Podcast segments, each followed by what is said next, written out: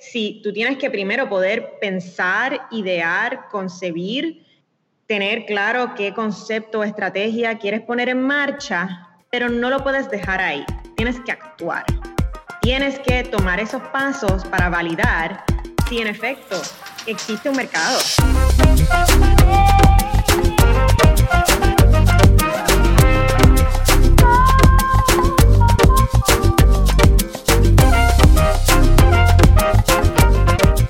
Es la que hay familia? Mi nombre es Jason Ramos y bienvenido a Mentores en Línea, un podcast donde hablamos con los empresarios e influencers responsables por las marcas más destacadas, para que así conozcas quiénes son tus mentores en línea.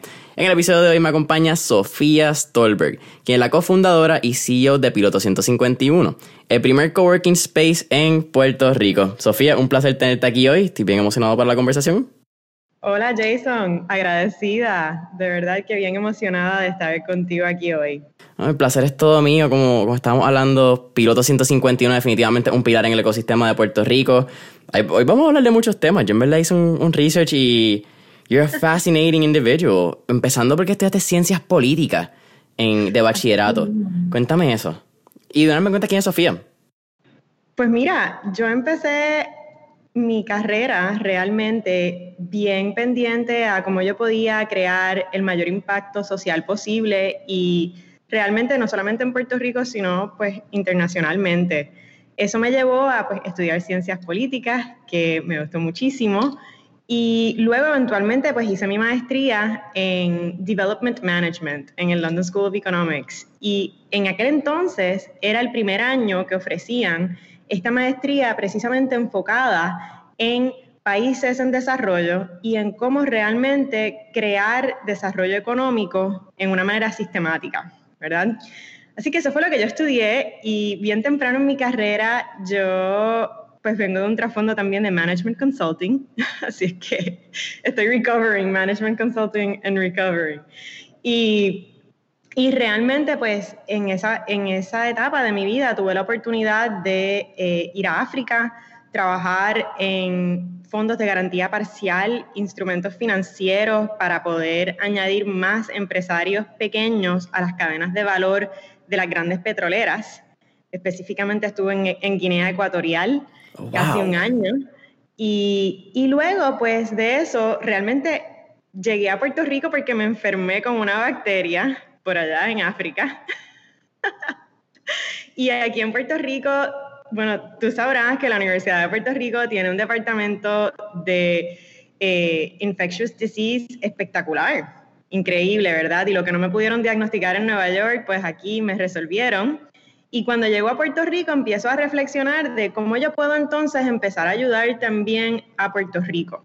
Y ahí es que yo fundo mi primera empresa que realmente también era de Management Consulting, pero era específicamente enfocada en ayudar a ecosistemas empresariales a crecer.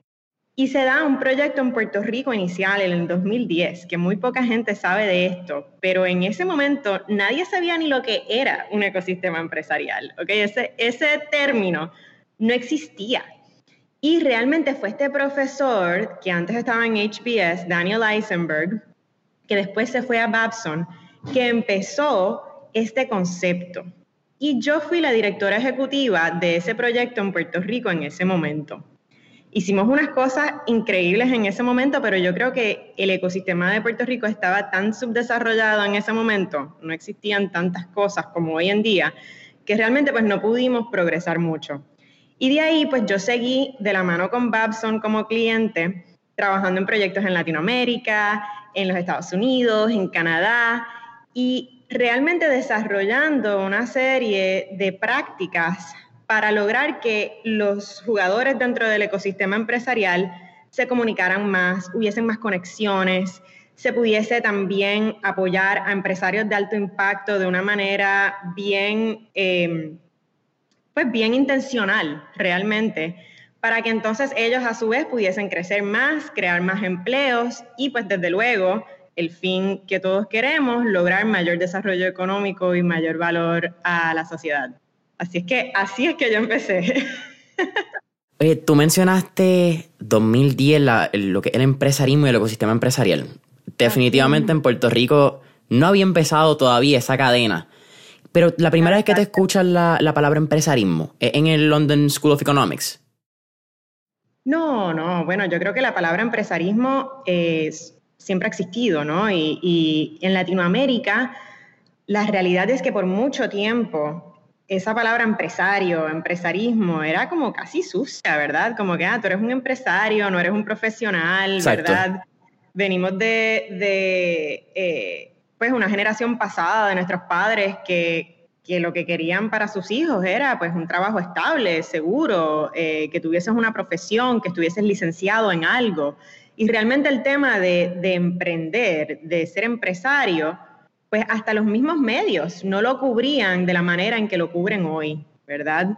Eh, y obviamente eso ha sido la evolución del empresarismo en, en, Latinoamérica y ciertamente también en Puerto Rico, porque como tú bien dices, en el 2010 no habían muchos actores en el ecosistema, no habían tantos apoyos empresariales para todo tipo de empresarios, desde microempresarios hasta empresas de alto impacto y alto crecimiento. Así es que eh, estaba de verdad en pañales todo, pero aún así se lograron unas cosas bien chéveres en ese momento. Sí, es que es bien interesante porque yo viendo las conversaciones que he tenido con, con mi viejo y con otras amistades de él, yo siento que antes del 2010 tú no eras un empresario, tú eras el dueño de tu propio negocio. Bueno, la palabra empresario que tú dices eh, estaba como media sucia. Tú eres empresario, tú eres un dropout y no tienes trabajo. ¿Cómo era? Exacto. It was kind of a weird connotation. Y me, impresiona porque cuando tú empiezas a desarrollar, y cuando digo tú, el, el, piloto 151, Sofía Stolberg, y este, creo que le hablé con Pablo Tirado y lo hablamos con Denis, que este grupito bien core que comienza a hacerlo. Sí, sí, sí. Y me parece bien curioso porque en una entrevista que tú diste, no me acuerdo con quién fue, tú mencionas que al principio... Yo este con Pablo. Con Pablo. Sí, con Pablo. Yo hablé de este mismo tema, de, cómo empezó todo el tema de ecosistemas empresarial con él en su podcast. Y hoy shout a, a Pablo Tirado y empresarios con, Pablo Tirado. Creo que la cuarta serie está en Facebook disponible. No sé si está ya en, podcast, pero Pablo fue nuestro episodio también, creo que 32, 33, somewhere around that. Brutal cuando tú empiezas a, desarrollar el ecosistema junto a Babson, Babson pues quizás es reconocida como la mejor escuela de empresarismo a nivel mundial. Eso es cierto. ¿Qué herramientas tú viste que Babson te estaba dando que tú podías actually utilizar? Porque yo creo que Puerto Rico tiene unos elementos bien particulares que no necesariamente todo es como Estados Unidos. Quizás por cómo funciona nuestro sistema político. Creo que también hay unos sistemas de no quiero decir patriarcado empresarial, pero hay como unos papaupas bien grandes. Que, que quizás en Estados Unidos es diferente. ¿Y cuál es ese primer paso que, que Sofía dice, vamos a crear esto? Pues mira, Babson es, como tú bien dices, una escuela internacionalmente reconocida, la mejor en el mundo, realmente en emprendimiento y en enseñanza de emprendimiento, con una premisa, yo creo que bien importante, que de hecho Posiblemente es controversial y hay debate sobre esto, pero Babson parte de la premisa que el ser empresario se puede enseñar, que tú no naces empresario, que tú no naces con unas cualidades innatas que te hacen mejor empresario, etcétera, ¿verdad? O sea, que, que la educación empresarial y ser empresario es algo que uno puede enseñar. Y eso, pues no todo el mundo lo da por, sentado, ¿verdad? Hay gente que dice, mira, eh, realmente, pues hay gente que innatamente están más propicios a tener éxito empresarial, tienen unas características eh, que les sirven mejor en estas esferas y que los hacen más exitosos. Eso es un debate que realmente es continuo, ¿verdad? Yo pienso que la verdad probablemente está en algún punto intermedio. Ciertamente hay personas que tienen unas cualidades que les facilita el ser empresario, pero eso no quiere decir que no se pueda enseñar el ser empresario. Así que esa es la premisa de Babson. ¿Y cómo lo logran en la universidad? Pues lo logran realmente con lo que ellos llaman Entrepreneurial Thought and Action, ¿verdad? Que es que si tú tienes que primero poder pensar, idear, concebir, tener claro qué concepto o estrategia quieres poner en marcha, pero no lo puedes dejar ahí. Tienes que actuar. Tienes que tomar esos pasos para validar si en efecto existe un mercado. Hay alguien allá afuera que no sea tu mamá, tu papá, tu hermana, tu familia, que quiera comprar tu producto o servicio. Hiciste esas entrevistas, ¿verdad? Para validar que existiera ese, ese mercado hiciste pivoteo, ¿verdad? Este, aprendiste de, de, lo que estabas haciendo inicialmente, te encontraste con el mercado y luego cambiaste para seguir desarrollándolo y escalando. Entonces, eso realmente, Entrepreneurial Thought in Action, que ahora tiene muchísimos otros nombres, ¿verdad? Porque se ha desarrollado tanta teoría de eh, validación de mercado, de, de realmente, pues, eh, lograr llegar a, tu mercado y hacer esas entrevistas y hacer el proceso de Lean Startup, pues hay muchas metodologías ahora, pero Entrepreneurial Thought in Action era de las primeras cosas en términos de teoría que se implementaba. Y entonces, pues en ese momento también Babson tomó una decisión bien poco usual para una universidad, que dijeron, mira, nosotros más allá de enseñar, queremos también hacer un impacto y probar esta teoría de ecosistemas empresariales de este profesor, implementándolo alrededor del mundo. Y así fue que nació esa división dentro de Babson, que en ese momento se llamaba el Babson Entrepreneurship Ecosystem Project y que todavía sigue hoy en día. Trayendo quizá un punto al, y dando mis, dos centavos con eso que tú dijiste del empresarismo, si se, si se puede enseñar o se puede, o, se, o es algo innato. Yo creo que es exactamente eso que tú dices en el punto medio. Porque el, ser innato, yo creo que también viene mucho por quiénes son tus familiares, esos primeros años, tu círculo, ¿verdad? Si tienes el privilegio de estar en rodeado, yo esto ha sido, lo he hablado con, varias amistades, pero si tú tienes algún tío, algún papá de algún amigo, tu papá quizá, y ellos son empresarios o tienen son, tienen, son dueños de pequeños negocios, es real para ti tú puedes agarrarlos, tú puedes creer que esa persona y lo que ellos están haciendo se puede lograr. Si tú nunca lo has visto, exactamente. Bien cercano, eh, temprano en tu vida. Yeah, y eso es bien. Claro, hace una diferencia. Sí, que yo creo que ahí es donde la gente piensa el, el innato. Entonces yo, yo he sentido que muchas partes de mi vida yo he escuchado. Y yo sí, yo, pues, en mi ADN, whatever, pues se puede buscar. Mi abuelo tiene su propio negocio. Pero eso ha sido aprendido. Ha sido, no es que yo nací con esto, es que cuando miro para atrás, desde los 5 o 6 años, cada vez que yo estaba con mi abuelo en una mesa, eso era lo que hablábamos. Y de chiquito escuchamos, y aunque preguntamos un montón, pero yo creo que absorbemos tanta y tanta información porque como somos los chiquitos, los inocentes, we just absorb as much as we can. Así mismo. Es bien interesante. De acuerdo contigo. Tienes la oportunidad de trabajar en, en varios países de economía emergente que a ver, yo antes de, entender lo que era economía emergente, yo pensaba, ok, pues Puerto Rico puede ser considerado una economía emergente. Pero no, realmente economías emergentes son otros países, quizás, como te estabas mencionando, Guinea Ecuatorial, países que están, Southeast Asia, mucho ahora es lo que se toca. Pero, ¿cómo la es? Verdad es que Puerto Rico cae en un intermedio bien raro, como siempre para variar. Ok, va, ¿por qué tú crees? Bueno, Evidentemente es por nuestra situación sociopolítica, ¿verdad? Eh, no, no hay mucho más que decir ahí sin entrar en, en una conversación extensa sobre las implicaciones de eso, ¿verdad? Pero, pero ciertamente Puerto Rico cae en, en un intermedio. Si tú miras las estadísticas de Puerto Rico, como quiera, tenemos más del 50% de la población que vive bajo el nivel de la pobreza. O sea, Aquí el, el, per cápita income es bajísimo, creo que está alrededor de los 20 mil dólares al año. Eh, en San Juan, 21 mil, alrededor, alrededor de 21 mil fue la última estadística que vi. Así que eh, no se puede catalogar como un país como una economía desarrollado con esos números, ¿no?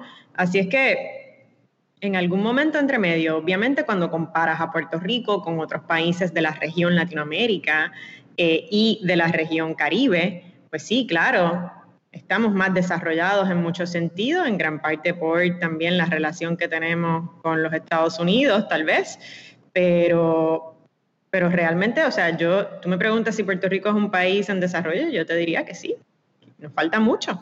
That's actually super interesting porque creo que también tú lo ves bastante ligado en cómo se ha desarrollado el, el startup scene tenemos un, un, desarrollo en el norte que nos gusta mirar hacia el norte, nos gusta ver lo que hace Silicon Valley, lo que está haciendo Austin, lo que ha hecho Nueva York, estas ciudades que han desarrollado su ecosistema. Pero también tenemos mucho arraigo a Latinoamérica. mucho, hay muchos startups que lo hacen en español pensando en crecimiento de Latinoamérica y ah, vamos a darle shout out a Lantaveras de Branson, Puerto Rico. Claro, y yo creo que esa es una ventaja que tenemos. Eh, definitivamente en Puerto Rico tenemos muchas ventajas como, como, empresarios, hay desventajas como en todo, pero ciertamente hay, hay esas ventajas y, y no se quedan solamente en ese puente, ¿verdad?, entre eh, Norteamérica y Suramérica, sino que también pues, los incentivos hacen una diferencia para aquellos de nosotros que exportamos, ¿verdad?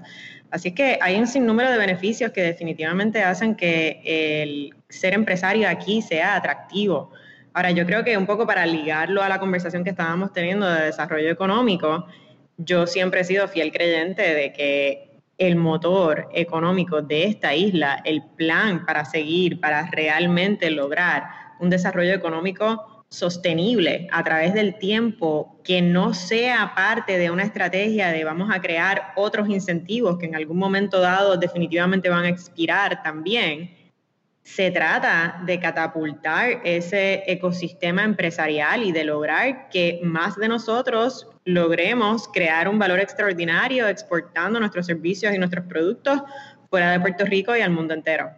Eso fue lo que tú comentaste en, la charla con, Bill Clinton, en el Clinton, Clinton Global Initiative el año pasado, bueno, el año casi hace dos años, ¿verdad? 2019 fue eso. Estamos terminando este 2020.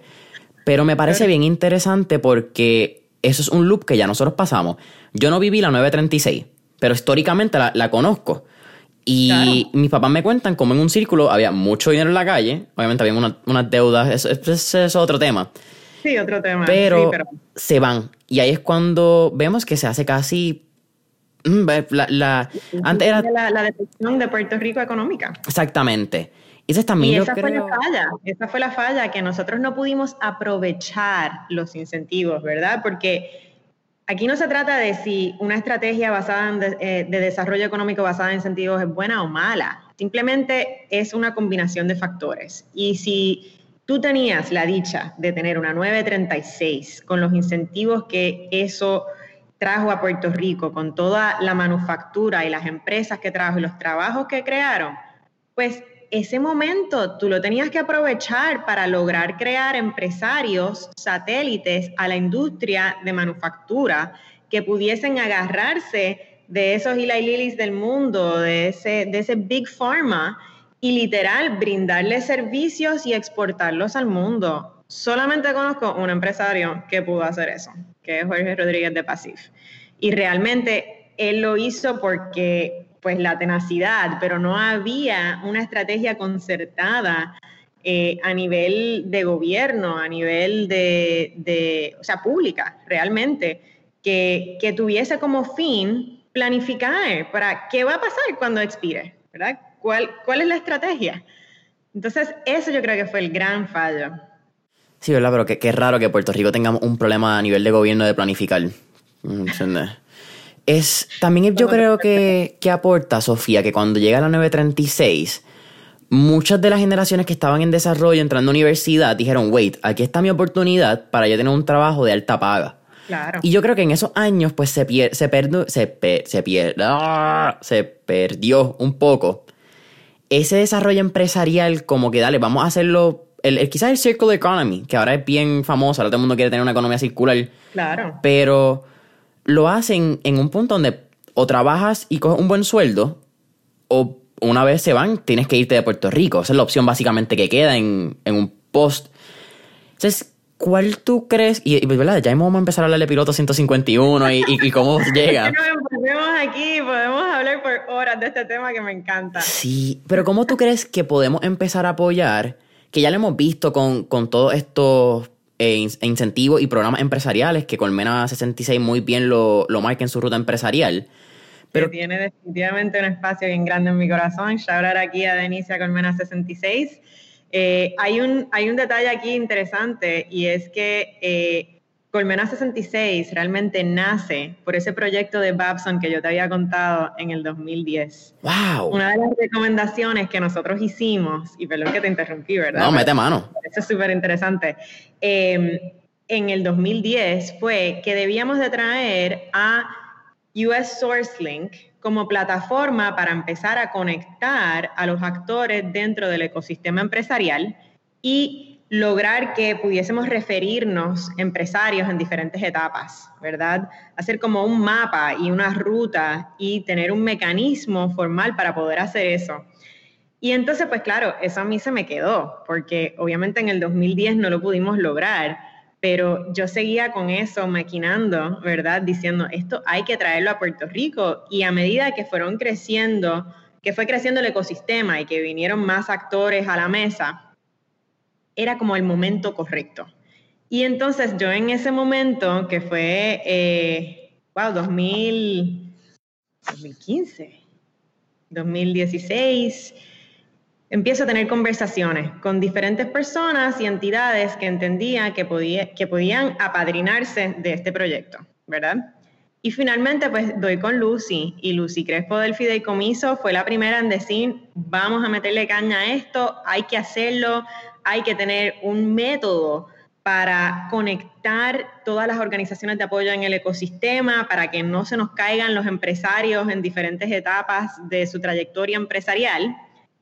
Y ahí fue que nace Colmena 66. Lucy dijo presente eh, y yo dije, pues dale, vamos, aquí está la conexión, vamos a hacerlo. Yo soy parte de la junta todavía asesora de Colmena 66, pero ahí estuvimos founding partners con el fideicomiso. Oye, algo que a mí me gusta mucho de, Colmena 66, lo estuve hablando cuando tuvimos a, Denise en Mentor en línea, fue que ellos están haciendo, y, esto quizás lo atamos con el desarrollo empresarial y económico de Puerto Rico, que para el 2018, post María, en ese recovery, ellos hacen lo que es mi ruta empresarial, creo que se llama, que es cuando van a Ponce, van a Mayagüez, van a Isabela, y poder brindarle el acceso, sea educación, sea de. que es otra parte, creo. Hay muchos incentivos, pero falta que las personas que quizás no tienen el acceso a esa información la conozcan. Falta, hay un problema en comunicación que también tiene como un problema de, de, de educación, quizás hay, tantas cosas realmente que, que, esto es un never ending pinpoint, me siento como es como el FBI cuando están haciendo un caso rico con, con los puntitos, conectando líneas. Pero el tú brindar la información a personas que no están en área metropolitana, en San Juan, Carolina, Bayamón, Guaynabo, puede hacer el empresarismo accesible y realmente puedes crear microeconomía en otras áreas de Puerto Rico. Eso es bien importante, me alegro que lo mencionas y de hecho Colmena tiene más de 200 aliados, actores en el ecosistema a través de toda la isla. Oh, wow. Así que eh, sí se hace ese trabajo de también conectar empresarios que están fuera de la área metro y realmente también acercarle esas herramientas empresariales. Así es que es algo que todavía yo creo que falta, porque claramente hay muchos más actores eh, en el ecosistema de apoyo empresarial en el área metro, pero sí estamos viendo que se está desarrollando cada vez más y en gran parte porque Colmena está haciendo un gran trabajo conectando a esos empresarios. Vamos a hablarles pues también de un poquito de Denise cuando crearon, ustedes crean Code Trotters. Pero cuéntame un poco más de esos comienzos de Piloto 151. ¿Cómo nace esa idea con tu hermano Juan Carlos? Y yo creo que la conversación va a seguir por ahí. Yo ni voy a, ni voy a pensarlo. Pues mira, Piloto 151 realmente nace en el 2013. Yo venía de esta empresa que estaba eh, haciendo de, management consulting con Babson de la mano, eh, viendo en diferentes ecosistemas alrededor del mundo cómo estos empresarios de alto potencial realmente estaban aportando a la economía, creando espacios diferentes, creando empleos, añadiéndole valor económico a sus comunidades, ¿verdad? Y yo siempre digo que el empresarismo es como adictivo, es como un bug, ¿verdad? Que una vez como que te pica, tú dices, anda, no going back, ¿verdad? Y, y me contagié, de verdad, me contagié con, hablando con tanto empresario, escuchando tantas historias de éxito, escuchando cómo realmente estaban aportando al desarrollo comunitario, a crear empleos, a sus sociedades. Dije, yo tengo que hacer algo en Puerto Rico, de verdad. Yo me pasaba montada en un avión, o sea, casi la mitad del mes estaba, estaba viajando y dije, hay que hacer algo en Puerto Rico. Y eso coincidió con que nosotros, mi hermano incluido, ¿verdad? Eh, pues teníamos en una empresa familiar, ¿verdad? Eh, de bienes y raíces. Entonces, eh, pues teníamos estos edificios ya para el 2013, ¿verdad? Estábamos sintiendo el efecto del colapso de la industria de bienes y raíces en Puerto Rico. Teníamos este edificio en el viejo San Juan, que antes era un acuario, by the way. What? What? Espérate, ¿cómo? Sí, esto era un acuario. Aquí, aquí adentro, eh, circa 2013, parecía Jurassic Park, de verdad. Eh, y, realmente pues teníamos que renovar el edificio, queríamos mover el segundo y tercer piso y un dato interesante es que en el viejo San Juan, retail se mueve bastante bien en el primer piso, pero casi siempre segundos y terceros pisos pues no se mueven tan bien, ¿verdad? Eh, y entonces pues mi hermano y yo decidimos pues bueno, tenemos que eh, virar esto, o sea, crear algo donde no había nada, tenemos que restaurar el edificio y tenemos que alquilarlo. Y estábamos en ese proceso eh, de enseñar el espacio, el tercer piso, a un potencial inquilino, que de hecho asiático, casado con una puertorriqueña, que le encantó el espacio y tuvo la visión de verlo en esas, en esas circunstancias y decir, me encanta. Y después nos hace una pregunta que realmente nos cambió la vida. Nos dice, me gusta, pero es que yo no siento que en el viejo San Juan hay muchos empresarios o otras personas con las cuales pueda conectar y tal vez pues tener más interacciones y, unirme más al ecosistema empresarial. Y en ese momento mi hermano y yo nos miramos y les dijimos, sí, es que aquí vamos a hacer un coworking space también, en el segundo piso, así que no te preocupes. Y literal, cuando dijimos eso, tres meses más tarde, Piloto 151 estaba fundado. ¿Cuándo? Así fue la historia. ¿Cómo tú.? Bueno, el, estaba viendo ahora y WeWork fue fundado en el 2010. Y quizá WeWork es como el. Es el papaupa en esta, el, el, el, nombre que lleva el paso. Claro, claro, claro, claro. Sí, obviamente nosotros ya conocíamos de WeWork, ya habíamos eh, experimentado coworking en, en otros países, en otras ciudades. Mi hermano también tenía oficina en Miami, en Nueva York, eh, él es abogado. Eh, y mientras yo también estaba viajando en Management Consulting, él también para su bufete, y ya habíamos probado este concepto internacionalmente, ¿verdad? Obviamente 2013 todavía en pañales la industria como tal, ¿verdad? Yo creo que en ese momento en toda la región Norteamérica y, y Suramérica habían, bueno, menos de mil coworking spaces de seguro. Hoy en día eh, estos números han, crecido exponencialmente en, todo el mundo, ¿verdad? Ahora hay más de dos millones de personas que están coworking, hay miles largos de coworking spaces en, todo el mundo, ¿no? Eh, es una industria que ciertamente en los últimos años ha crecido exponencialmente. ¿De dónde sale el nombre de piloto? Porque 151 es el número del edificio. Sí, es el número del edificio, tienes toda la razón. Pues mira, mucha gente nos hace esa pregunta y realmente también para el 2013 estaba bien en boga el tema de Lean Startup, que es un libro que les recomiendo a la audiencia, que si no lo han leído, ¿verdad? Eh, por Eric Ries. Y básicamente, Eric Ries en ese momento, Silicon Valley venía también del dot-com bubble, de, de toda esa transformación, ¿verdad? Y empezó a cambiar lo que era el ecosistema de capital de riesgo, de venture capital. Y en ese momento, pues eh, VCs estaban realmente invirtiendo en empresas que ya tenían un concepto probado. También en gran parte porque tecnológicamente habían unos avances y empezar un negocio era más coste eficiente que lo que, era antes, ¿verdad? Entonces se empieza a cambiar el modelo de eh, capital de riesgo a la vez que empieza a cambiar el ecosistema de startups.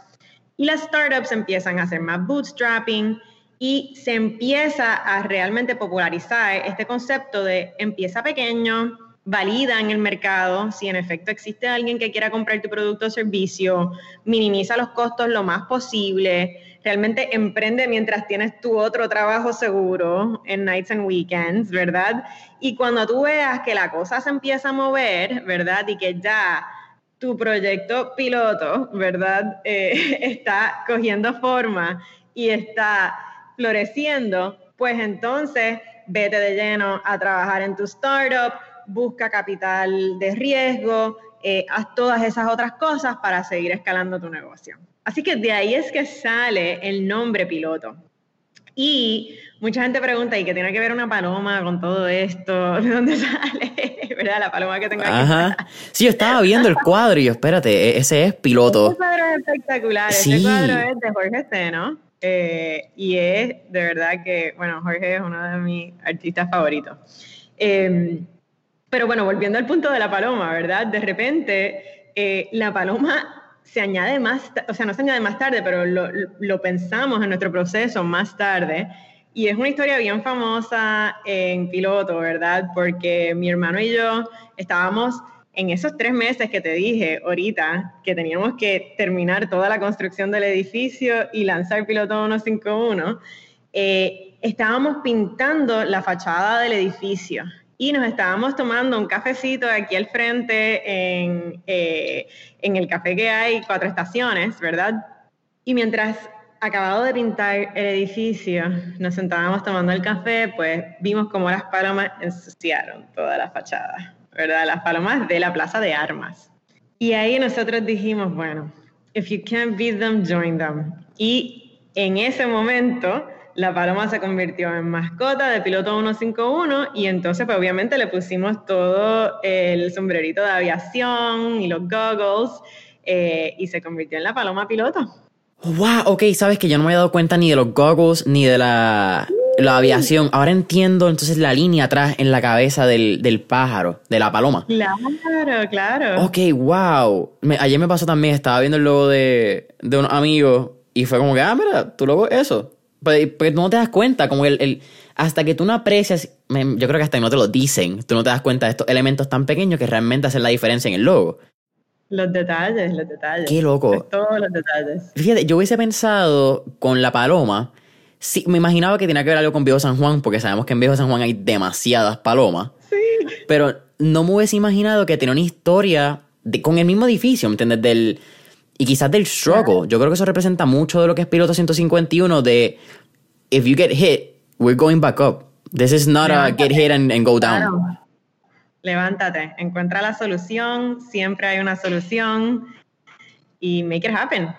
Sí, creo que es un, un, creo que es la película en Rocky, en la 5 o la 6, ya cuando él hace de mayor, que le dice al hijo, uh, it's not about how hard you get hit, it's about how hard you can get hit and keep moving forward. Y claro. Oye, ese es el gran tema de empresarismo en Puerto Rico, resiliencia, ¿verdad?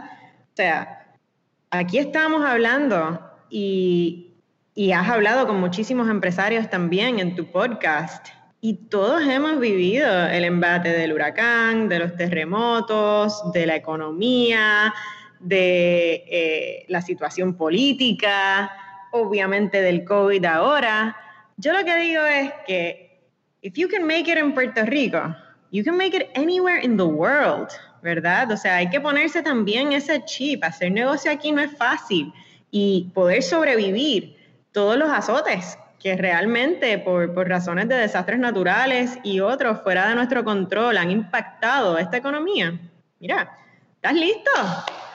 Vamos a exportar. Cuéntame, cuando ustedes abren en el 2013, la ley 22 todavía estaba en desarrollo, si no me equivoco, ¿verdad? La ley 22, bueno, 2012 o 2013. esa, ley es del 2012. Exacto. Así es que estaba en sus comienzos, pero, pero eh, fue una ley bajo la administración de Fortunio. Oh, ok. Cuando... Oh, yeah, ok, makes sense, makes sense. Eh, cuando están... cuando están empezando ¿Cómo ustedes empiezan a enfocar y cuál es ese primer target market para Piloto 151? Porque es bien interesante, te están mencionando que ya había un, estaba viendo el colapso del real estate, que lo vemos en el 2008 en Estados Unidos con la crisis de la hipoteca subprime. Y aunque eso se refleja un poco, ¿verdad? Más tarde en Puerto Rico, que es como que ese efecto batido que, que tenemos, ¿empiezan con puertorriqueños o ya ustedes estaban viendo la posición de, mira, quizás vienen nómadas, aquí ya empiezan allá los de la 22, esto puede ser un nicho? Pues mira, interesante que, me preguntes eso, ¿verdad? Cuando nosotros empezamos, realmente nadie sabía lo que era coworking, ¿verdad? Y, y, de repente llegaba la gente para coger tours en esos días y nos decían, pero ¿dónde están las oficinas privadas? Y porque yo voy a trabajar en un espacio compartido, ¿verdad? O sea, esa, esa cultura de coworking que ahora la damos por sentada eh, no existía. Entonces, pues mucho de esto fue un proceso de educación, de eventos, de unir todos los actores del ecosistema empresarial y sobre todo el tech scene, ¿verdad? Este, y, pues simplemente pues estar ahí presente, ¿no? Eh, contestando esas preguntas, diciendo a las personas, mira, esto es flexible, ¿verdad? Si quieres cancelar la membresía porque no te funciona, pues no hay problema. De nuestros primeros clientes sí habían nómadas, ¿verdad? Y, gente del extranjero que venían o de visita y ya conocían el concepto porque obviamente en sus ciudades existían otros espacios de coworking. Eh, y obviamente gente que se empezó a mudar por estos incentivos, pero eso no empieza a pasar hasta un poco más tarde. Eh, sí empezaron, empezamos a tener clientes locales. Me acuerdo que eh, de, de nuestros primeros clientes pues teníamos hasta abogados que nos alquilaban escritorios, ¿verdad? Dedicados, estaciones. Y, y poco a poco, ¿verdad? Empezamos a crear ese nombre y esa cultura y esa forma de trabajar, también con la premisa de, mira, lo mismo del Lean Startup, no hace sentido que si tú estás em-, empezando, tú entres ya en un compromiso a largo plazo y tengas que comprar muebles y tengas que pagar electricidad y agua y internet y todas las cosas que vienen con montar una oficina. Hazlo con nosotros, minimiza tu riesgo y date la flexibilidad para verdaderamente desarrollar tu empresa y enfocarte en lo que tú sabes hacer, porque la realidad es que real estate management es otra cosa, ¿verdad? Si no te dedicas a eso, ¿para qué vas a invertir tanto en eso? Sí, es bien complicado y, quizá ahora con, con el Rise... con COVID. Oye, y, la gente yo creo que pasó mucho, quizá cambiando de, de industria, pero con Airbnb. Todo el mundo pensó que podrían abrir un Airbnb y que hacer un Airbnb era fácil. Hasta que de momento te das cuenta que tienes que limpiar, lo seguro, que la gente honestamente no cuida un coño lo que no es de ellos. Correcto. Y, y quizás le dieron por sentado que era fácil hacer un Airbnb management. Pero se convierte en, en mano, un. It's a real hassle. que tienes que tener, igual que manejar un espacio de coworking. Nada más porque tenga oficinas comerciales no quiere decir que, que puedes también convertirlo en un coworking y ser exitoso en esta industria tiene sus particularidades, definitivamente. Mencionaste algo que, que, fíjate, no lo había apuntado para preguntarte, pero me pareció bien, bien curioso, que es el proceso de educación. Cuando, cuando tú tienes que hacer un proceso de educación con una compañía, yo creo que también tú desarrollas inconscientemente una estrategia a largo plazo. Porque sí está en el momento, pero quizás de aquí a cinco años, la persona, otra persona, quizás cinco un montón, quizás en cinco o seis meses, la persona te pichó y quiso, no, no voy a ir al coworking space. Pero de momento aquí a seis meses, una persona le dijo, oye, ¿tú has escuchado de coworking space? Oye, pues claro, lo escuché en Piloto 151. ¿Y qué es eso? Y se convierte como el, word of mouth uh, marketing strategy, que son, son bien orgánicas. Claro. Pero me parece bien curioso porque al fin y al cabo, ¿cuántos? Siete años después, you can see the, the, the little seed that grow into the tree that you are right now. Claro, ¿no? Y mira, la realidad es que cuando uno es primero al mercado, tiene unas ventajas innatas, ¿verdad? Por eso es que yo siempre digo, hay que siempre estar innovando, hay que siempre estar creando cosas nuevas, porque hay una ventaja en crear las cosas por primera vez, ¿verdad? Ciertamente, de que es más difícil, es más difícil, de que es más trabajo, es más trabajo, eh, de que realmente es muchísimo más retante, pues claro que lo es, pero como tú bien dices, tú te estableces como el líder, ¿verdad? Y entonces desde luego, cuando la gente más tarde va a pensar en, siete años más tarde, en un coworking space, pues top of mind está el que fue primero en el mercado, ¿no? Y por muchas otras razones, ¿verdad? Hay muchas ventajas en, ser eh, primero al mercado. Y, me, y mencionas siete años después, ¿cuán loco para, para ti y para tu hermano es pensar que del edificio 151 en Viejo San Juan han llegado a cuatro localidades, una en el edificio pues, Santurce, no sé el edificio con, con Paralating, está en el otro... 1250, San José. El otro también es la, en la misma Ponce de León, ¿cierto? 1413. Y, y también el otro, la Villa de Oro, exacto. sí, es como que estos son en Ponce de León. Ajá. Sí, sí, sí. Pues mira, la realidad es que la visión de piloto siempre fue bien grande. ¿verdad? Eh, desde sus inicios. Y te puedo decir que obviamente nosotros somos una empresa 100% bootstrapped. Y cuando tú eres bootstrapped, que quiere decir que pues no aceptas capital de riesgo externo o inversionistas externos, eh, todo es más difícil, ¿verdad? Y sobre todo en una industria de bienes y raíces donde hay un capital importante que tú tienes que, que poner para lograr transformar espacios comerciales en lo que es piloto hoy. Y hemos tenido mucha suerte en el proceso, ¿verdad? Eh, pero hoy en día piloto maneja sobre 60 mil pies cuadrados de espacio comercial y seguimos creciendo. Así es que eh, sí, siete años más tarde de un edificio en Viejo San Juan, ahora tenemos cuatro localizaciones, un pop-up en Olive Boutique Hotel y muchos planes de seguir adelante. 60 mil pies cuadrados. Es un montón de espacio. Es un montón. ¿Cómo, cómo han segmentado y, si lo han hecho? Porque imagino que cada coworking space tiene su, su mercado, quizás su, su buyer persona diferente. Claro. Mira, la realidad es que nosotros buscamos espacios urbanos, ¿verdad? Donde la gente que venga a trabajar en piloto tenga opciones, opciones de almuerzo, opciones de, de, boutiques, de ofertas culturales, de diferentes cosas donde también se puedan inspirar a su vez, ¿verdad? Y hacer negocios, porque la realidad es que hacer negocios no, en Puerto Rico y en Latinoamérica, y te diría que en gran parte del mundo no pasa dentro de un salón de conferencia, ¿verdad?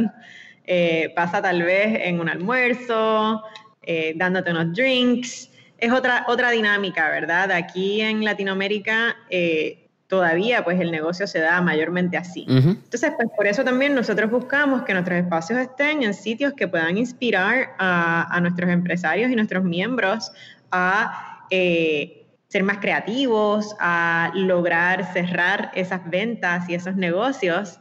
Y por ende, pues todos son en espacios y en vecindarios bien diferentes. Y eso, pues desde luego, como tú dices, atrae a un público diferente. El viejo San Juan, pues realmente atrae a un público un poco más extranjero, porque pues por alguna razón yo soy sanjuanera de toda la vida, by the way, y yo vivo en el viejo San Juan, así es que para mí no aplica esto, pero por alguna razón, pues otras personas pues no les encanta la idea eh, de trabajar en el viejo San Juan. Eh, pero pues tenemos más extranjeros aquí. En Santurce pues tenemos más creativos, en la Milla de Oro tenemos más profesionales, así que tiene mucho que ver con el vecindario en donde tenemos las localizaciones y por eso se presta para nosotros poder tener tres localizaciones en una misma avenida, ¿verdad? Y tan cerca una de la, de la otra. Y también me parece bien interesante lo que tú acabas de mencionar, que es la inspiración. Que ustedes le meten mucho empeño a los cuadros, a los murales, a la estructura. Eso es, vamos, la estética. Eso es la palabra. Everything is aesthetic now. Bien intencional, bien intencional para nosotros. Yo soy fiel creyente que el diseño y los espacios que te rodean son importantísimos para creatividad, pero más que nada también para productividad, ¿verdad? Eh, y para lograr que la gente se encuentre sin querer en espacios comunes. Todo eso es intencional, porque realmente aquí en negocio, en, en piloto se han conocido fundadores de empresas, eh, han hecho negocios muchísimos de nuestros miembros y todo ha sido por provocar eh, estos encuentros en espacios que están diseñados para precisamente provocarlos, ¿no? Así es que, eh, o sea, por eso tú ves que Piloto tiene mucha luz natural, hay mucho blanco, porque realmente uno no se quiere, uno no quiere un espacio que sea tan trendy, que te canse, ¿verdad? O que te drene. Eh, hay una, psicología de colores, eh, hay tantos factores que afectan, pues, ese, eh, esa emoción, ¿verdad? Ese mood diario, esa creatividad, esa productividad. Así es que definitivamente piloto, todo lo que se hace aquí es bien intencionado y ahora nosotros tenemos nuestro propio equipo de diseño y arquitectura y una división completa que se dedica precisamente a eh, lograr crear espacios que fomenten esa colaboración, esa productividad y esa creatividad. ¿Cuán loco para, para ustedes es ver ese cambio? De ustedes estar diseñando la fachada y ver cómo las palomas se la dañaron, a ustedes poder delegar un equipo de profesionales y, y ustedes double down en lo que son buenos.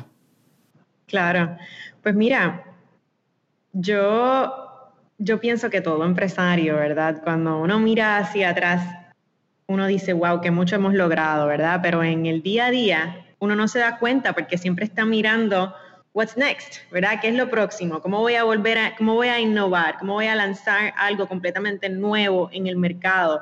¿Cómo voy a seguir creciendo, ¿verdad?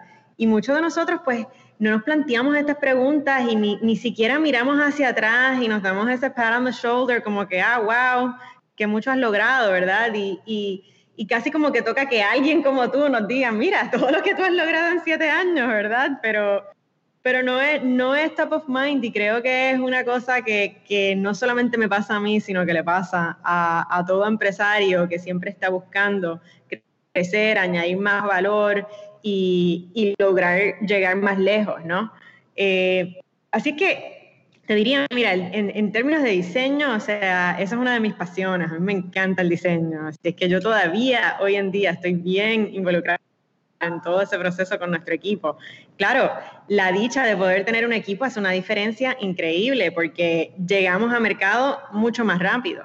Nosotros en piloto, para que tú tengas una idea, eh, en tres meses, desde demo completo, literalmente canvas blanco, hasta apertura, pasan tres meses. Eso es lo que logramos hacerlo. O sea, logramos en tres meses hacer todo. Y eso es un schedule bien tight. 90 a 120 días para construcción, eh, para diseño, para amueblar, para todo. Es bien poco tiempo. Y eso yo creo que es el mayor logro que yo te diría que ha hecho esa diferencia, tener ese equipo especializado. Oh, eso es un, un programa de HTTV, pero full. Sí. Sí, no es mala idea, no es mala idea, Jason. Oye, a, mí me gusta, ¿no? Yo verdad es bien raro cuando uno es, más joven. Sí, cuando uno es joven, uno dice, ¿por qué mis viejos ven tanto HTV, tanto Fun Network? Entonces de momento te empiezas a ponerlo tú es como que, man, this is actually interesting. Como this can actually get fun. Sí, de repente adulting. Yeah.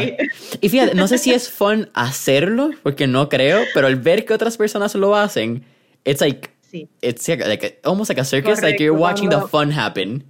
Cuando estás en el medio de la tormenta, es precisamente eso, ¿verdad? Eh, imagínate toda la planificación y que, que se tiene que dar para tú poder lograr diseñar y para poder lograr abrir el espacio, porque estamos hablando de que abrimos el espacio 90, 120 días más tarde, eh, todo lo que se tiene que dar para lograr eso está en el medio de la tormenta. Sí, son tantos elementos externos, porque tú controlas, sí, que el equipo esté presente y que tenemos el espacio, pero los muebles tú no los controlas, tú no fabricas los muebles, tú no fabricas la materia prima de los muebles, tú no... Si hay permisos de construcción, si estás en edificios, quizás no puedes construir todos los días. Son tantas cosas que tú dices, wow, it's, it's more than just building a, a, building or building a space. Claro, claro, definitivamente. Mira, Sofía. Es una locura, pero, pero de las buenas. Cuando terminas, tú dices, wow, lo logramos, ¿no? Y es, y es, una sensación increíble, de verdad, sin paralelo. Sofía, cuéntame, que ahorita lo mencionamos y no lo hemos hablado, cuando, que yo creo que otra parte bien interesante de, de tu historia, más allá de Piloto 151, es cuando crean Coach y, y tu interés por...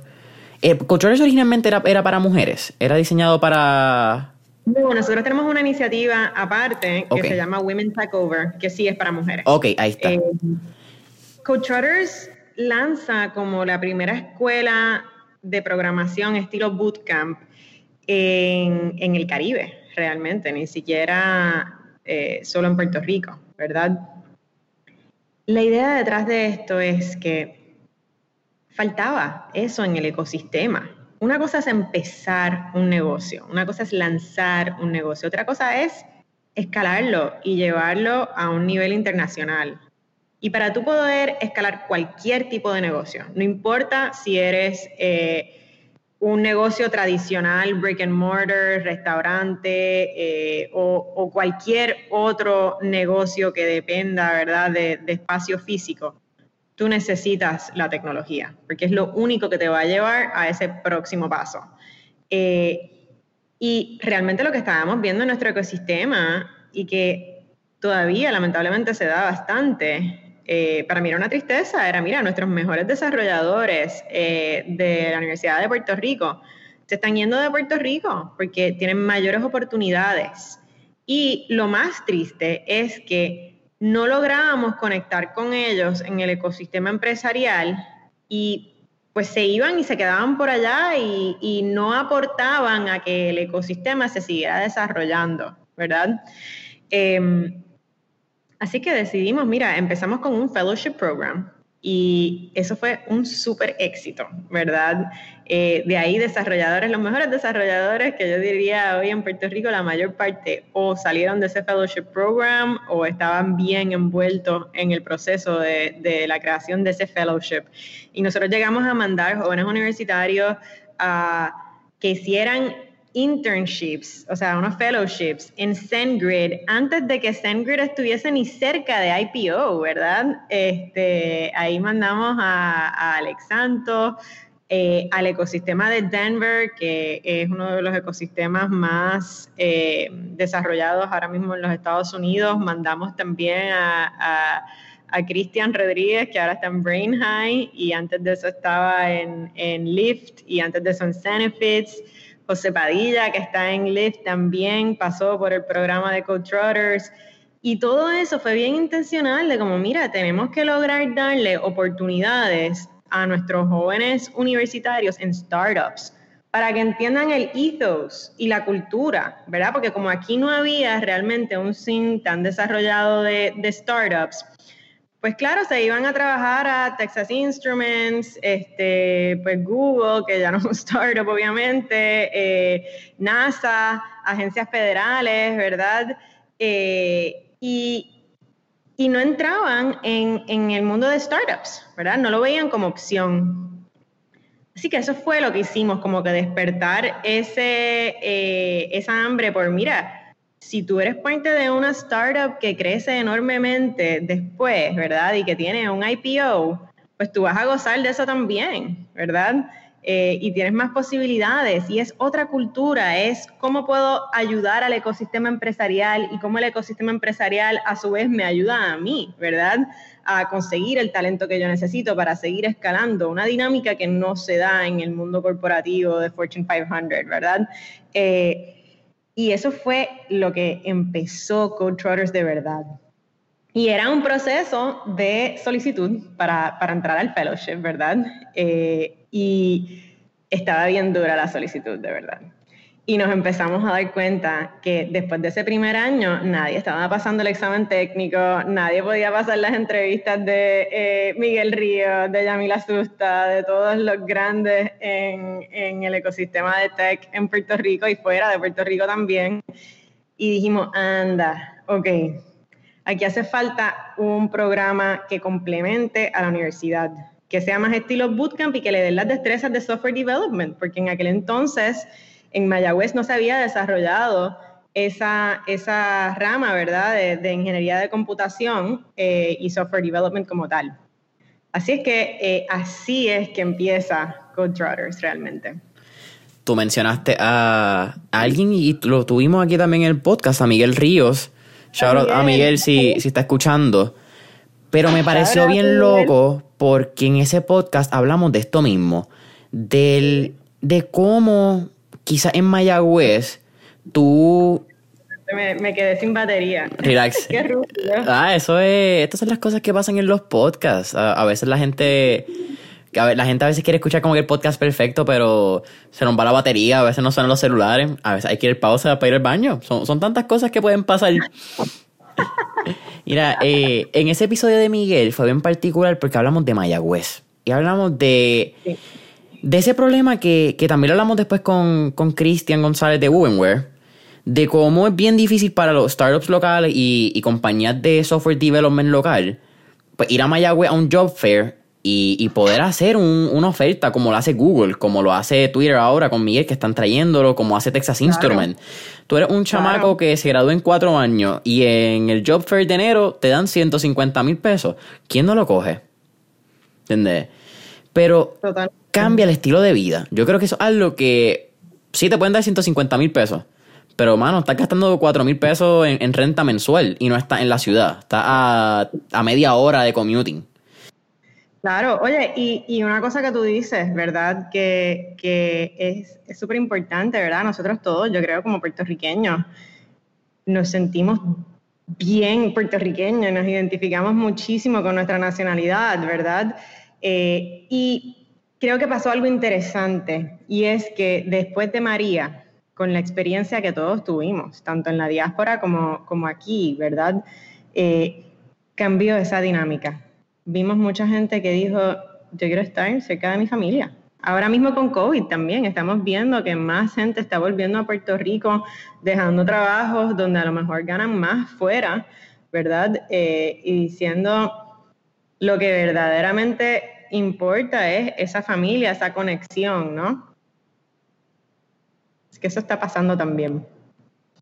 Tú mencionaste el ambas cosas, fíjate, yo estaba leyendo, terminándome de leer un libro, una, una autobiografía de una boricua. Y en el, último capítulo, como uno penúltimo, antepenúltimo, era María. Era hablando de ese relato. Y algo que a mí se me quedó en la mente post eh, leerme y terminar el, libro fue que, wow, ok, yo leí la experiencia de una persona en María, pero yo leer como ella describía los días, las horas, yo también estaba reflexionando en el libro. Yo estaba, wow, ok, yo, en ese momento yo estaba aquí. En este momento yo pasaba esto. Cuando ella escuchaba los vientos quizás en el sur, yo lo escuchaba en el norte. ¿Cómo era la diferencia? Y fue algo bien, ah, no sé si impresionante, interesante, impactante, maybe all of the above. Claro. Porque me ponen en un, en un episodio que sabes que por el resto de mi vida, no importa cuántos años pasen y qué pase, ese evento marca un antes y después en todo. Claro. En todo. Al igual que COVID ahora. Exacto. Al igual que remoto para mucha gente. Hay un antes y un después. Definitivamente. Cuéntamelo. Todo una historia. Sí, ¿verdad? Y, qué historia para nosotros en añadiéndole también los terremotos que tuvimos a principio de año. cuéntame cuáles han sido los retos de, pues, de la nueva tendencia de work from home y cómo Piloto 151 se, se ha adaptado. Mira, lo primero que nosotros hicimos, para empezar, nosotros nunca, nunca cerramos, ¿verdad? Porque nosotros siempre fuimos catalogados como servicio esencial. Una cosa que no mucha gente sabe es que nosotros tenemos una operación enorme de manejo de correspondencia.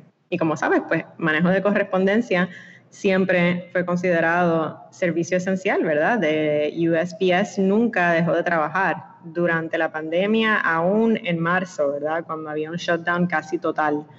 Em, y nosotros seguíamos, en muchos casos, recibiendo eh, alimentos eh, de todo. Eh, ¿Qué te puedo decir? Equipo de, de salud, medicinas, medicamentos, que muchos de nuestros miembros estaban también trayendo no solamente para ellos, sino para poder apoyar a, a otros, ¿no? durante la pandemia. Así es que nosotros nunca dejamos de trabajar, siempre estábamos aquí. Y pues obviamente según fueron relajando un poco más eh, las medidas, pues teníamos más miembros también trabajando desde piloto que a su vez tenían negocios cobijados por las órdenes ejecutivas como servicios esenciales. Así es que eh, todo eso pues, pues se estaba dando, ¿verdad? Al principio de la pandemia. Y yo creo que algo bien importante que nosotros hicimos inicialmente fue cambiar ciertas cosas y lanzar nuevos productos, ¿verdad? Como todo el mundo, todos los empresarios en esta pandemia nos hemos reinventado de alguna manera u otra. En, ese primer mes nosotros lanzamos un nuevo producto que llamamos Piloto Remote First, ¿verdad? Para ayudar precisamente a empresas que de repente tenían todas sus plantillas virtual, ¿no? Y que a lo mejor esos empleados a su vez que estaban eh, remotos no tenían buen internet en sus casas, ¿verdad? O no tenían un, eh, un acceso, eh, unos muebles, un área de trabajo que les funcionara, ¿verdad? y lanzamos ese producto a miras de que también los patronos pudiesen ayudar a que sus empleados tuviesen lo que necesitaban en las casas para poder trabajar efectivamente eh, mientras estábamos en lockdown, ¿verdad? Así que lanzamos ese primer producto, casi como yo te diría, eso fue en marzo, que lo lanzamos, y, fue bien bueno porque también apoyamos a muchas de, estas empresas que realmente pues no estaban yendo a la oficina, así que no recibían la correspondencia, pero como nosotros seguíamos manejando toda la correspondencia, pues pudimos hacerlo también para empresas que ya tenían sus propias oficinas, pero que no podían hacer ese, ese manejo de correspondencia. Y la correspondencia en piloto es bien, el manejo de correspondencia en piloto es bien sofisticado. Nosotros somos un, lo que se llama un Certified Mail Receiving Agency, eh, de hecho, somos el único Certified Mail Receiving Agency en Puerto Rico, en nuestra industria. Eh, y esa es una designación del US Postal Service para poder recibir correspondencia de personas que no necesariamente tengan oficinas físicas como con nosotros, ¿verdad? Así que ahí es que entra todo el tema de la membresía virtual. ¿Y por qué esto es importante? Porque una cosa que la gente no se imagina, ¿verdad? Es que cometer un crimen a través del correo es un federal offense, ¿verdad? Eh, y si tú no conoces a quien tú le estás manejando esa correspondencia, eso puede pasar, ¿verdad? Puede pasar que alguien utilice tu eh, dirección postal como coworking para propósitos ilegales, ¿verdad? Desde lo que nos podemos imaginar como enviar antrax hasta eh, otros tipos de fraude, ¿verdad? Así que por eso hay unas regulaciones bien estrictas para que eh, los Certified Mail Receiving Agencies tengan toda la información de aquellas personas a quienes les manejan esa correspondencia, tengan un formulario, tengan identificaciones y que si fuese a ocurrir algo de esta naturaleza, pues podamos darle la información a esas autoridades federales, ¿verdad? De eso se trata. Pero como parte de ser Certified Mail Receiving Agency, de todo ese andamiaje que tenemos de manejo de correspondencia, pues nosotros abrimos la correspondencia de nuestros miembros, obviamente con su consentimiento, eh, escaneamos toda la correspondencia, hacemos mail forwarding a cualquier dirección en cualquier parte del mundo. Eh, por cada pedazo de correspondencia pueden decidir cómo quieren que los manejemos, depositamos cheques, hacemos de todo. Eh, y eso pues fue una cosa que durante la pandemia muchas otras eh, empresas que ya tenían oficinas, que no necesitaban estar en piloto 151, se acercaron a nosotros para poder tener esos servicios mientras sus oficinas estaban cerradas. Así que eso fue lo primero que hicimos en términos de innovación al principio de la pandemia. Wow, ok, de aquí es que sale entonces la, aceptación que tienen en pre-18, la generación tercera, la tercera. Exacto. Yo lo leí y no entendía. Había entendido un poco lo que era, porque conocía del virtual uh, membership, que podían poner la dirección. Pero en, mi madre y en mi vida yo pensaba que había una, una complejidad más allá de lo que dijiste, el Certified Mail Receiving Agency. Claro. Wow, ok. para que tengas una idea, en seis años hemos manejado sobre 100.000 pedazos de correspondencia. Nosotros recibimos miles de cartas y paquetes al mes, miles. Wow, wow, wow, wow. Ok, no, y lo que tú mencionas que es no solamente recibirlo y quizás ponerlo en el slot de la persona que está en piloto, es dar el forwarding a otras direcciones, a, casa, edificios, en todas partes del mundo. Wow. Correcto. Crazy. Ok. Es una operación completa. y va a ser el futuro de piloto también, así es que... Eh, Eso entra en logística. Es bien emocionante. ¿Cómo? Eso entra en logística. Entra, entra, pero tiene un software play, obviamente. Tenemos un software propietario que también eh, logra que todo esto se pueda dar a grande escala. So esto es como creando quizás el nuevo Logistic as a Service Company, something like that. Mail as a Service.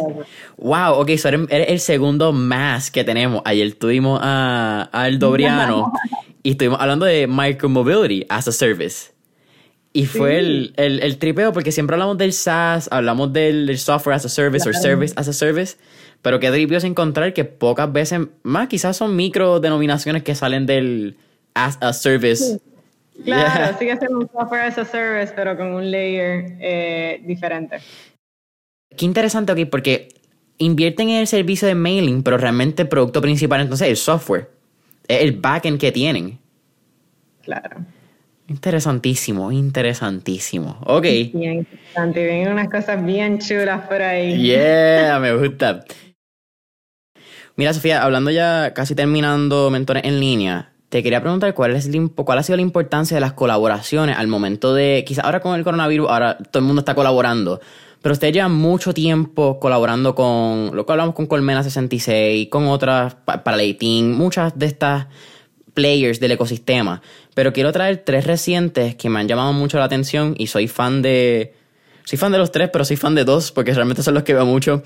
Eh, una es la colaboración que hicieron con Olive Hotel, que la mencionaste por encima, que fue para junio, julio. Esto fue bastante reciente. sí, reciente también, como parte de esta nueva innovación que traemos durante la pandemia, ¿verdad? Yeah, entonces los otros dos puntos que, las otras dos, que soy la parte que soy bien fan, es los Tech Guru Talks que traen ahora con Evertech y los miércoles que hacen los, los live junto a Aeronet y Gino Villarini. Así mismo. Pues qué bueno que me preguntas todo esto, porque realmente todo esto nace en plena pandemia, ¿verdad? Y como tú bien dices, piloto, desde que comenzó, la importancia de colaboración ha sido demasiada. Yo soy fiel creyente, mi estilo como líder es ese. ¿Para qué reinventar la rueda cuando hay otra gente y ahora más que nunca haciendo tantas cosas cool, ¿verdad? Y cuando realmente juntos uno puede llegar más lejos, tener mayor impacto, amplificar, eh, es un win-win realmente si logras encontrar los colaboradores correctos, ¿verdad? Yo siempre digo eso, no se trata solamente de colaborar, sino de escoger bien con quién tú vas a hacer esas alianzas, porque como en todo negocio, cuando uno escoge quién va a ser su cofundador, ¿verdad? Pues esos son decisiones bien importantes que uno eh, no puede tomar a la ligera ni hacer precipitadamente. Pero nosotros hemos tenido la dicha de tenernos aliados espectaculares a través de toda la trayectoria de Piloto 151 y como bien dices, pues en la pandemia sí estas tres resaltan. Eh, con Olive Boutique Hotel y con Lois creamos este pop-up para traer coworking a hoteles y si me preguntas a mí, ese es el futuro de hoteles, esta combinación mucho más fluida de trabajo y de placer, ¿verdad? De cómo tú empezar a borrar esas líneas entre lo que habíamos hablado ahorita, ¿verdad? De entre tú cerrar un negocio en la terraza del Olive Boutique Hotel, que está viendo y mirando hacia toda la laguna del condado, después que tuviste una reunión eh, con Internet de alta velocidad de Arionet, que son nuestros otros aliados, ¿verdad? En el espacio de coworking que tenemos ahí.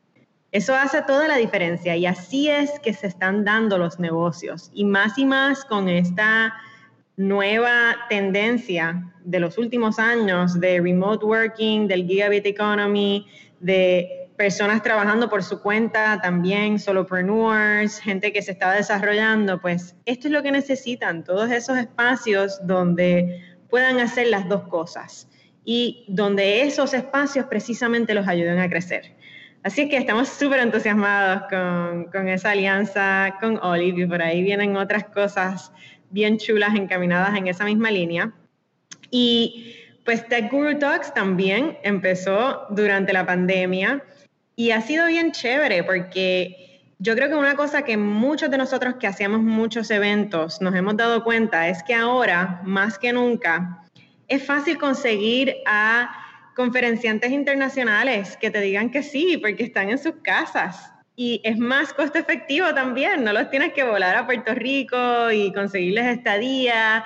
Así es que pudimos junto a Evertech, que nos apoyó en esta instancia, eh, lograr unos speakers buenísimos eh, en temas de tecnología, que para mí también era bien importante porque ciertamente tenemos muchísimos eventos en el ecosistema, ahora pues mucho menos y ahora son todos virtuales, desde luego, pero hacía falta, había una brecha en traer charlas que fuesen un poquito más técnicas, dirigidas a la comunidad de desarrolladores. Y eso es lo que es Tech Guru Talks y por eso me emociona tanto. Eh, y por último, y no menos importante, de hecho todo lo contrario, eh, nuestra alianza con Arionet, que ha sido realmente una alianza de años increíble que se ha seguido desarrollando. Estábamos hablando hace poco fuera del podcast de las velocidades de Internet, pues aquí en piloto y en todos los pilotos, gracias a Arionet, tenemos un gigabit de velocidad hacia arriba y hacia abajo, que eso pues, es súper rápido. Y en Puerto Rico. Correcto. Y también tenemos, pues, eh, dualidad, ¿verdad? Porque tenemos la línea de fibra soterrada y además tenemos fibra por microondas. Y tenemos un layer más, que es redundancia, con otro proveedor también a través de Arionet, para asegurar que el Internet en piloto nunca se caiga. Eso es lo más importante, ¿verdad? Eh, y cuando empezó toda esta pandemia, Gino y, yo hablando, Gino es el, el, cofundador y presidente de Arionet, eh, dijimos, oye, vamos a hacer un blog. Y en esos primeros días hicimos ese blog diario. Y la idea era realmente traer noticias positivas y sobre todo para la comunidad empresarial, porque yo creo que nunca ha habido tanta incertidumbre en los mercados, tanto locales como internacionales, por lo menos en nuestra vida y en probablemente los últimos 100 años, ¿no? Eh, una cosa era María, que fue difícil para todo el mundo eh, por demás, ¿verdad? Eso está más que claro, pero teníamos certidumbre que la cosa iba a mejorar, todavía podíamos congregarnos, no, no teníamos una situación como la que estamos viviendo hoy en día con la pandemia. Así que estábamos bien claros que, eh, y los líderes, nosotros todos empresariales, estábamos enfrentando unos retos que nunca antes habíamos enfrentado. Retos de que todas nuestras plantillas fueran virtuales y remotas de la noche a la mañana, eh, que en muchas instancias empresarios tuvieron que cerrar por completo sus negocios, que no tenían ingresos y como quiera, seguían las obligaciones, ¿verdad? Así que todo esto y el, el, ambiente tan incierto eh, nos dio con hacer este blog para precisamente traer noticias positivas, porque todos empezamos a pensar en cómo nos íbamos a reinventar y a veces escuchar a otros empresarios y tener esos modelos a seguir y esas historias son suficientes para motivar a alguien que nos está escuchando que a lo mejor no la está pasando tan bien. ¿Verdad? Y darle como esperanza y motivación de, mira, sí se puede, está bien difícil, bien difícil, más difícil que nunca, pero lo puedes hacer. No, y, y algo que está interesante, que me encanta, es el nombre del podcast.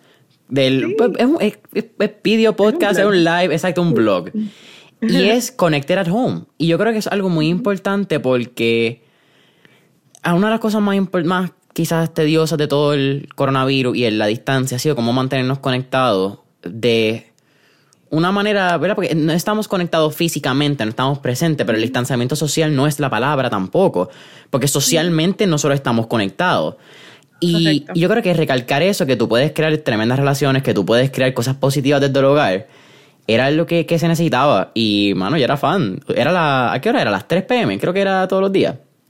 Sí, bueno, ahora lo hacemos una vez a la semana, todavía está, está pasando. Los miércoles. Eh, a las 4 de la tarde, los miércoles. Sí. te digo, el, yo, ¿cuál fue el te que vamos vi? A invitar, ya, ya aquí está declarado, te vamos a invitar. Ah, no, vamos allá, me encantaría, gracias. Mira, yo creo que escuché el de el de Colmena cuando salió para el Bifest, porque creo que varias semanas antes habíamos tenido a, a Denise. O sea, como que espérate, vamos, vamos a darle. Escuché también Tommy Hernández, Proyecto 85 con Natalie Caraballo, Fellow Shaper. So, ha sido ha, sido súper cool y, y traer personas de distintos backgrounds. El, para mí es lo más importante, que la gente entienda que no, no todos somos iguales tú, y no todos los negocios son iguales. Aquí todo el mundo puede emprender de maneras distintas, en negocios distintos, pero todos podemos colaborar, porque todos al fin y al cabo, sea la industria, tenemos los mismos dolores de cabeza, en las mismas preocupaciones, los mismos dolores de cabeza con el gobierno de Puerto Rico. And it is what it is. It's, it's how it is. Así mismo. Y eso que tú dices es totalmente cierto. Estamos todos conectados, ¿verdad? Y ese yo creo que es el mensaje más importante de la pandemia. Que a pesar de que a lo mejor físicamente estás más solo que nunca por el distanciamiento social, no estás solo, estamos todos en las mismas, estamos todos reinventándonos, estamos todos buscando la manera de salir hacia adelante, de seguir creciendo nuestros negocios, de, encontrar ese balance, si es que esa es la palabra adecuada, entre el hogar y el trabajo, de enfrentarnos eh, a nuevos retos y francamente de poder tener esa empatía no solamente con otros líderes en el ecosistema, pero con tus propios empleados, con, lo que estás construyendo. Eh, todo ha cambiado en muchos sentidos. Y no se trata de liderar ahora con ganancias en mente. Se trata de liderar de una manera empática, de cubrir costos y de reinventarte y pensar qué yo puedo hacer desde donde yo estoy en mi empresa para seguir creciendo a pesar de. Boom, me encanta. Sofía, estamos aquí ya finalizando Mentores en Línea. Al final ya hacemos tres preguntas más relax, fuera de, de negocio. Just to have a little fun. La primera. Super. Si pudiéramos montarnos en una máquina del tiempo en este trip Back to the Future, ¿Qué época, ah. década o periodo histórico te gustaría visitar y por qué?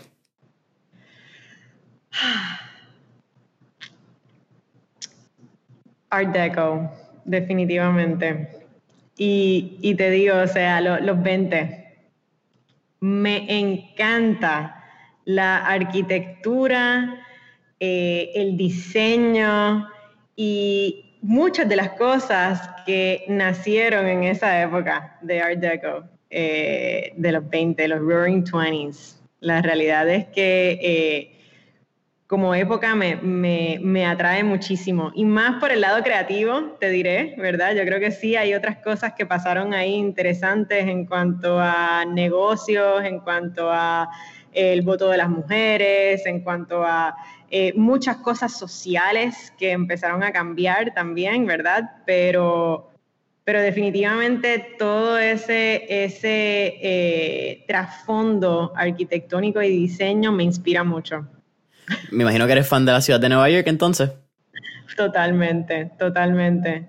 Y como te dije, o sea, el diseño es una pasión mía, así es que eh, definitivamente me hubiese encantado vivir eso. De hecho, mi casa, el, el decor es Art Deco, como te podrás imaginar.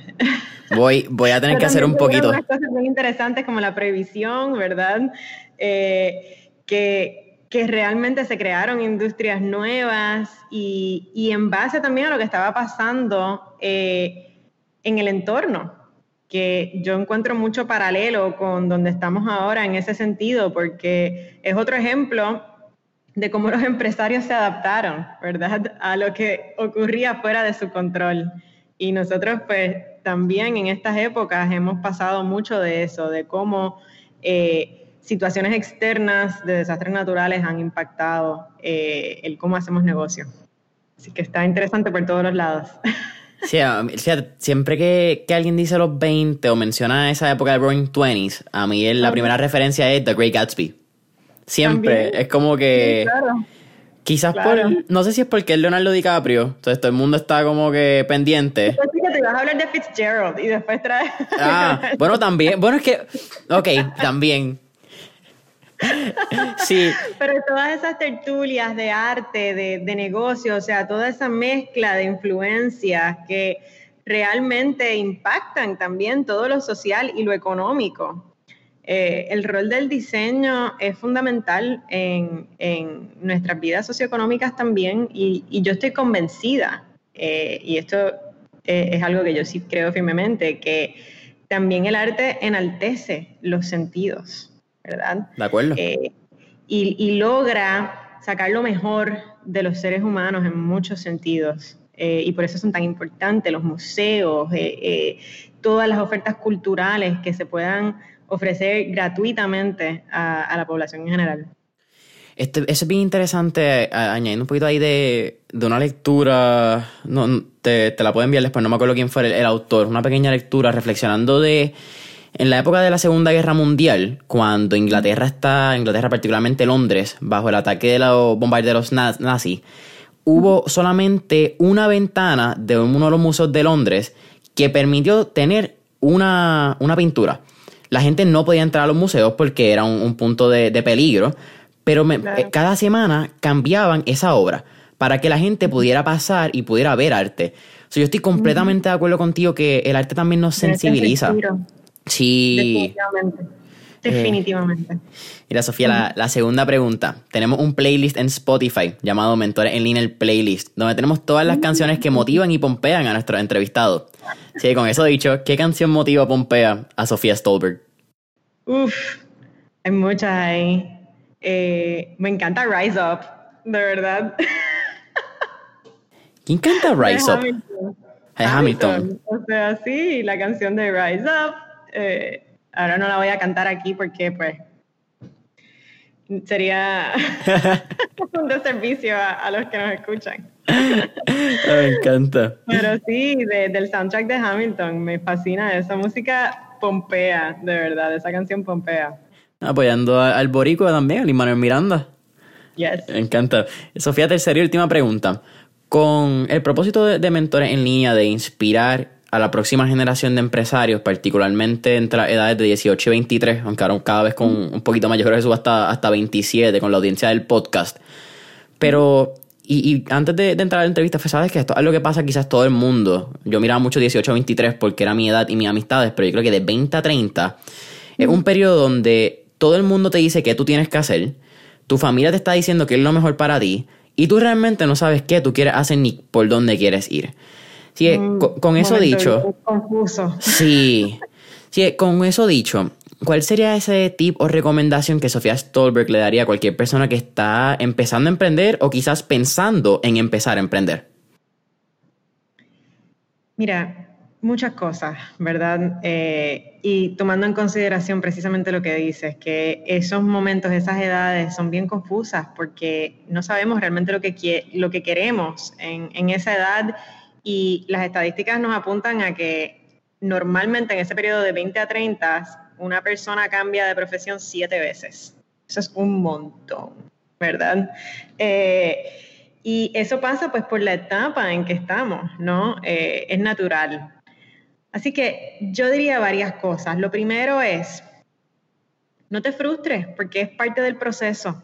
Y los 20 se tratan de eso, de descubrir, de entender qué es lo que te mueve, el piso, ¿verdad? ¿Qué es lo que te apasiona? ¿Qué es lo que verdaderamente quieres dejar en la sociedad? Eh, y, en qué te quieres desarrollar, ¿verdad? Así que eso es, un, eso es lo primero, aceptar que eso es parte natural del proceso y que sí es painful, lo es, ¿verdad? Pero pero es el proceso que, tiene que suceder, ¿verdad? Y nos tenemos que estar consistentemente cuestionando más en esa edad, porque todavía tenemos el tiempo, ¿verdad? Eh, y lo peor que puede pasar es entrar en una carrera donde no estás contento y miras hacia atrás y llevas 20 años eh, en esa industria o en ese trabajo y estás infeliz. Así es que tómate la oportunidad de explorar las diferentes ramas eh, que estudiaste eh, o diferentes industrias y, y tómalo como un proceso. Lo segundo que yo diría es que si están pensando en em, empezar un negocio, es el mejor momento para hacerlo, de verdad. Porque no tienen ataduras, no tienen obligaciones financieras en muchos casos, no en todos, no tienen familia, no tienen hipotecas que tienen que pagar, eh, todavía tienen una red de apoyo eh, en sus familias, ¿verdad? Que pueden bajar esos costos de, de vivir para, para entonces poder emprender y tomarse esos riesgos, ¿verdad? Eh, así que es, la mejor, es el mejor momento para emprender, realmente. Eh, yo hubiese empezado mucho antes, yo empecé a los 27 y realmente mirando hacia atrás ahora, si hubiese empezado antes, mejor, porque te vas a caer y te vas a tropezar y vas a cometer muchos errores y eso es parte del proceso de aprendizaje y bienvenido sea, ¿verdad? Eh, porque así es que uno aprende. Y lo tercero que yo diría que también es bien importante. Mucha gente allá afuera piensa que los empresarios nos encanta coger riesgos y, somos un poco locos en ese sentido de mientras mayor el riesgo, mejor, etc. Yo les diría que es todo lo contrario, todo lo contrario. Los empresarios en general, los más exitosos, todos cogemos riesgos, pero riesgos medidos y riesgos que verdaderamente hemos evaluado ¿verdad? Eh, y que sabemos que informadamente podemos apostar a ellos. ¿Y por qué yo digo esto? Porque no se trata de empezar una empresa por empezar una empresa. ¿Para qué? Emprender es dificilísimo. Y el glamour ese que tú sientes que está atado a emprender, eso no existe. ¿ok? Y sobre todo, no existe cuando estás empezando, te lo garantizo.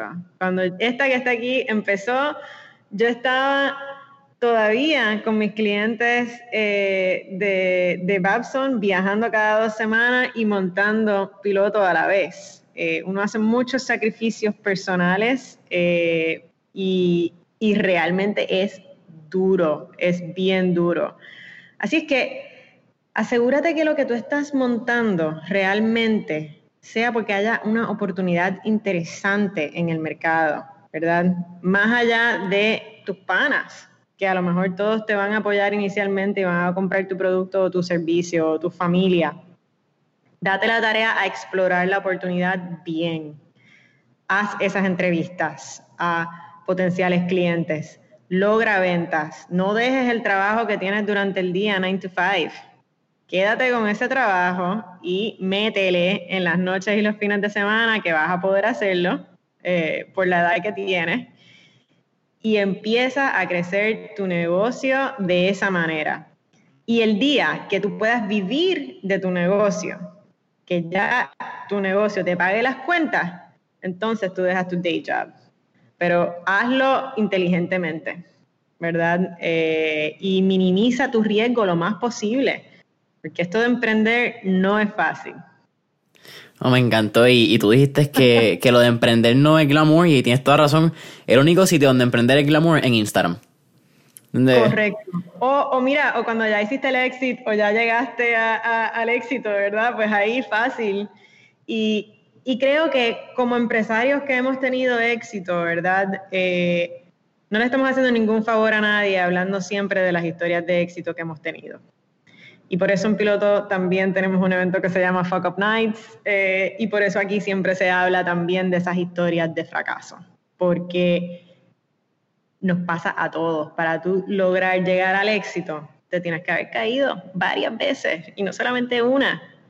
Y eso está bien, porque de ahí es que tú aprendes, no hay ninguna otra manera de aprender. Lo que está mal es si cometes el mismo error dos veces. Ahí pues ya son otros 20 pesos, ¿verdad? Sí. Pero hablemos sobre esto. Y, sobre todo la comunidad empresarial precisamente que ha tenido éxito, hablemos sobre, sobre lo difícil que es emprender realmente. Y, sobre todos los tropiezos que han habido en el camino para llegar a donde estamos y los, y los que vendrán, ¿verdad? Porque esto es un proceso constante de resolver problemas. Mientras más grandes, más problemas. Así que son etapas diferentes, ¿verdad? Eh, pero uno tiene que tener esa, tenacidad y esa resiliencia y, y, tienes que poder get back up, ¿verdad? Get back up on the horse, porque va a volver a pasar. Si no es un huracán, si no es eh, una pandemia, un terremoto, una crisis económica, va a haber algo más. Así que tienes que estar listo mentalmente para eso, preparado de verdad eh, y, y de nuevo minimizando esos riesgos lo más posible. Boom. Sofía, para mí ha sido un absoluto placer. La conversación ha estado increíble. ¿Dónde podemos conseguir? Gracias. Oh, oye, gracias a ti. ¿Dónde podemos conseguir eh, a Piloto 151? Website, redes sociales, eventos de, ¿verdad? El Tech Guru Talks, etcétera. Todo en piloto151.com o at piloto151 en todas las redes sociales. Eh, las mías personales son casi siempre at Sofía Stolberg. Y y en aras a decir, o sea, un poco parte de tu programa Mentores en línea, yo soy la primera que estoy más que disponible para quien sea que se me acerque, para poder ayudarlos en su trayectoria empresarial. Me encanta dar mentoría, estoy aquí, he vivido un poquito más que, que mucha de la audiencia tuya y sobre todo en términos empresariales y la realidad es que esas son una de esas cosas, o sea, no le tengas miedo a contactar a quien tú quieras en el mundo empresarial y pedirles consejos, porque la mayor parte de nosotros estamos más que abiertos y contentos de ayudar. Así es que eh, taguéame, búscame, si quieres algún consejo, aquí estoy. Boom. Familia de Mentores en línea. Saben que pueden conseguir a Mentores en línea en Instagram y Facebook como Mentores en línea. Cinco estrellitas. Deja ese review y subscribe en Apple Podcast. Danos follow en Spotify. Y hasta la próxima. Gracias.